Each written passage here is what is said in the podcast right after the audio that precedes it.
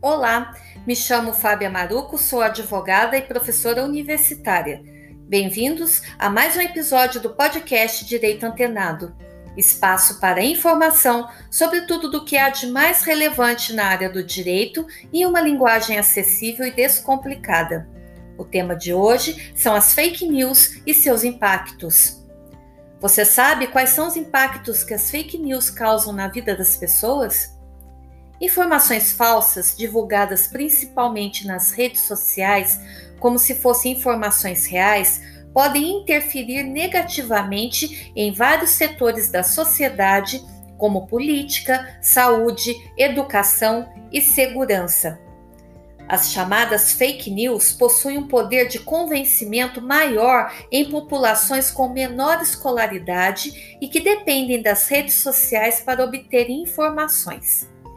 O impacto disso é a distorção brutal da informação, um processo de difamação e de destruição de reputações, quebra de confiança nas instituições, abrindo espaço para qualquer tipo de aventura e proposta antagônica à própria democracia. As notícias falsas são pensadas e estruturadas para atingir alguns objetivos específicos: levar o leitor ao erro, fomentar boatos, deturpar uma informação verdadeira, atingir a honra de alvos públicos e a manipulação da massa visando alcançar determinados resultados. Até pouco tempo, as estratégias utilizadas no combate às notícias falsas ocorriam por meio de notas de esclarecimento, desmentidos e retratações. O Brasil é um dos países que mais acredita em notícias falsas Apesar dos brasileiros afirmarem que são capazes de distinguir entre informações verdadeiras e mentirosas, de acordo com uma pesquisa feita pelo Instituto Ipsos, 62% dos entrevistados afirmaram ter acreditado em informações que, na verdade, eram falsas. Uma taxa 14% maior do que a média mundial. A razão dessa confiança em fake news pode ser o alto nível de participação dos brasileiros em diversos grupos no WhatsApp, o que aumenta bastante a possibilidade de disseminação de conteúdos duvidosos. Por essa razão, o compartilhamento de informações nas redes sociais deve ser feita com muita cautela e responsabilidade. Mas a verdade é que, infelizmente, o que não faltam são casos de divulgação de informações falsas que tiveram consequências bastante graves. O problema é que as fake news, quando amplamente disseminadas, podem ter consequências trágicas. Separamos alguns dos mais famosos casos no Brasil de fake news. Mulher acusada de sequestrar crianças no litoral para fazer ritual de magia negra. Cinco pessoas foram acusadas do crime no litoral de São Paulo e condenadas à pena máxima de 30 anos. O administrador da página de Facebook, responsável pela criação da notícia falsa, passou ileso, já que a legislação da época ainda não previa a punição a quem incitasse a violência por meio da internet. A consequência disso foi o linchamento e morte do suposto agressor. Hoje, o projeto de lei 7544 de 2014, de autoria do deputado Ricardo Izar, do PSD de São Paulo, criado após o assassinato do Guarujá, prevê multa e detenção para pessoas que incitem a violência via internet. O projeto de lei foi encaminhado para o plenário da Câmara dos Deputados. Em 1994, tivemos o caso da escola base, onde duas mães fizeram boletim de ocorrência porque suspeitavam que seus filhos de 4 e de 5 anos sofriam abusos sexuais na escola. Para, para pressionar as autoridades policiais, chamaram a imprensa. Notícias em tom acusatório passaram a ser veiculadas, sem que houvesse a devida apuração e sem que se aguardasse o desenrolar das investigações. A opinião pública já havia feito seu julgamento. Manchetes sensacionalistas tomaram conta das capas dos jornais de todo o Brasil e criaram um clima de caças bruxas. A fachada da casa dos donos da escola foi pichada com acusações de pedofilia. O linchamento moral também atingiu funcionários da escola que chegaram a receber ameaças de morte por telefone. O resultado: a escola teve de ser fechada, pessoas perderam seus empregos e reputações foram arruinadas. Ao fim das investigações, ficou comprovada a inocência de todos os envolvidos, que foram devidamente indenizados por danos morais e materiais. Mas o estrago feito na vida dessas pessoas era irreparável. Posições contrárias a uma ideologia política podem alimentar o discurso de ódio. Fake news sobre a vereadora Marielle Franco, por exemplo, assassinada em 2018, foram espalhadas pelas redes sociais. Entre os boatos estava a suposta ligação da vítima com o tráfico. A Justiça do Rio de Janeiro entrou no caso e determinou a retirada do conteúdo do ar.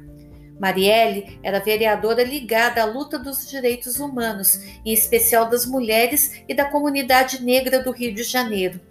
Ela denunciava políticos e policiais por abusos de poder e outras violações, e por isso criou inimizades com várias figuras públicas.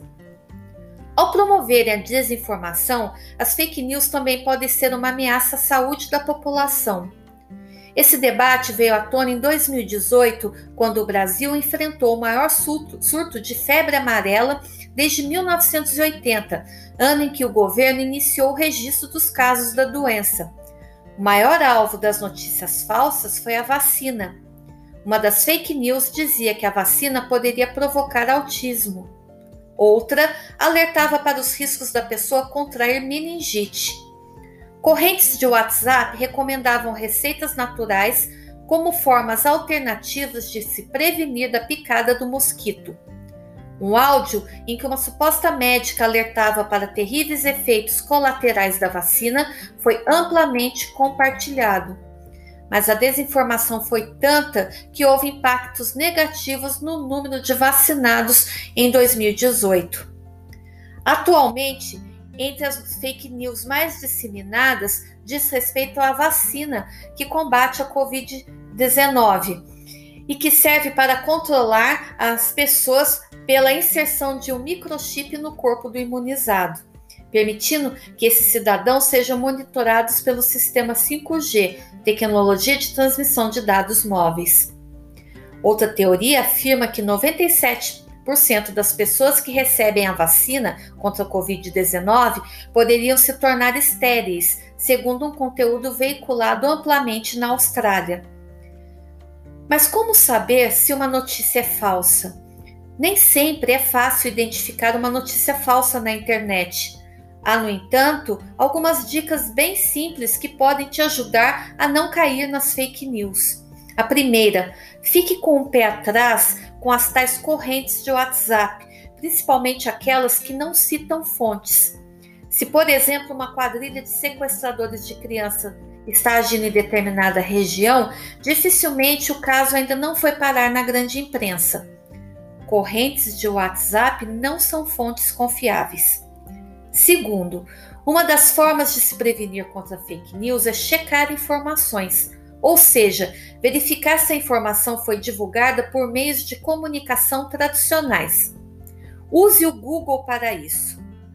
Terceiro, o mesmo vale quando lemos uma notícia em um blog ou site. É sempre bom diversificar nossas fontes de informação. Quarto, é preciso ficar atento à identidade do autor da postagem ou do texto que está lendo. Quem é esta pessoa? Para quem ela trabalha? O que esse site ou blog, para quem essa pessoa trabalha, escreve? Será que esse veículo tem credibilidade? Quinto, fique atento às datas. É comum recebermos notícias que não são fakes, mas que são antigas. Convém abrir a notícia e verificar a data em que ela foi postada. Isso pode evitar sérios equívocos. Lembre-se, antes de compartilhar, tente checar. Você é responsável por aquilo que compartilha.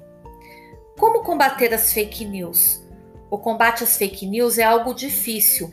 Os mecanismos de produção e veiculação das falsas informações são muito eficientes e escondem a identidade dos criminosos. Para o usuário da internet, o importante é conseguir identificar uma notícia falsa ou sensacionalista e não compartilhar conteúdo duvidoso. Geralmente, as notícias falsas são redigidas com uma carga emergencial enorme, como, por exemplo, compartilhe agora antes que retirem do ar, urgente, isso a mídia não mostra, dentre outros superlativos que buscam aguçar a curiosidade do destinatário. As pessoas idosas hoje em dia procuram informações sobre suas doenças em várias fontes, em especial em palestras, mas atualmente tem como fonte principal a internet, muito utilizada, já que várias dispõem de computador em casa ou utilizam também no trabalho, o que facilita o acesso. Para este grupo de pessoas, procurar informações sobre sua doença os torna mais capazes de gerir seu próprio tratamento e proporciona independência das informações dadas pelos médicos e demais profissionais de saúde, as quais, segundo eles, costumam ser insuficientes. Os idosos buscam as tecnologias para se sentirem mais ativos, conectados e inseridos na sociedade, porém podem ser alvos das notícias falsas, acreditando no conteúdo das mensagens e adotando-as em suas práticas de saúde, além de as reenviarem para outras pessoas. Pesquisas demonstram que indivíduos com mais de 65 anos compartilham até sete vezes mais notícias falsas quando comparados com usuários de outras faixas etárias.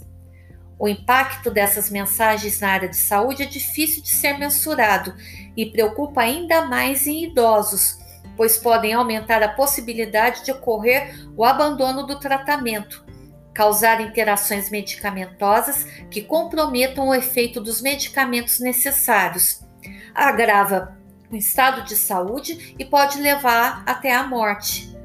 Sabe-se que as informações falsas são mais dificilmente combatidas conforme o tempo avança, pois à medida em que é replicada e difundida, tende-se a cristalizar como uma verdade. A pandemia do Covid-19 tem sido pauta de discussão nas mídias tradicionais e digitais por todo o mundo.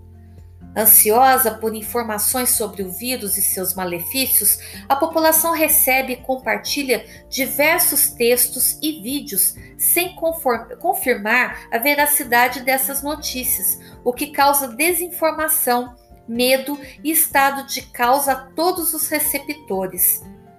Os resultados apontam para um crescente interesse da população por informações sobre o termo e o combate que vem sendo realizado não apenas pelo Ministério da Saúde, mas também por veículos da mídia tradicional para a perpetuação das notícias falsas na internet.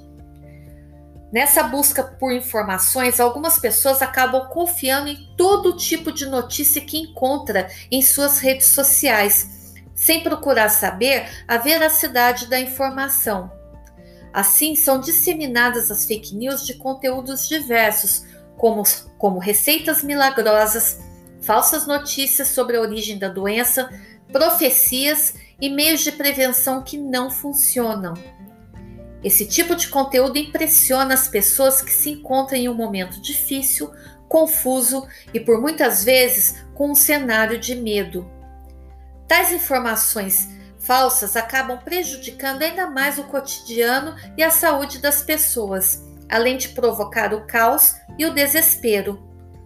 Para combater a desinformação que pode levar ao estado de medo e o caos, o Ministério da Saúde, principal órgão no enfrentamento da pandemia de Covid-19, faz uso de alternativas eficazes para minimizar os danos causados pelo compartilhamento de notícias falsas nas redes sociais virtuais, como a exibição de mensagens de alerta para o conteúdo das informações ao se realizar uma busca do termo coronavírus nas principais redes sociais, Facebook, Instagram e Twitter, além de criar uma página, um aplicativo e uma comunicação direta via WhatsApp, que são canais dedicados a revelar e a esclarecer as fake news conscientizando a população a partir da educação para a saúde. O mundo digital não é uma terra sem lei. Mesmo com o avanço de casos de fake news nos últimos anos, existem mecanismos na legislação brasileira para coibir e punir os responsáveis. Em trâmite no Congresso Nacional, há o projeto de lei 2630-20, que busca moderar a disseminação de informações nas redes e endurecer esse combate, porém divide opiniões, especialmente pela possibilidade de restringir a liberdade de expressão. O advogado Guilherme Guimarães, especialista em direito digital, consultor de tecnologia e colaborador da Lei do Marco Civil da Internet, ressalta que as penalidades para quem divulga fake news variam conforme o tipo de crime na qual elas se encaixam. Se for uma notícia de cunho difamatório, a pena é de detenção de até três anos e multa. Para cunho injurioso, a punição é de detenção de um a seis meses ou multa. Há ainda a notícia de cunho calunioso, que prevê prisão de seis meses a dois anos, mais pagamento de multa. Seja qual for a gravidade das fake news, o primeiro passo é procurar uma delegacia da Polícia Civil.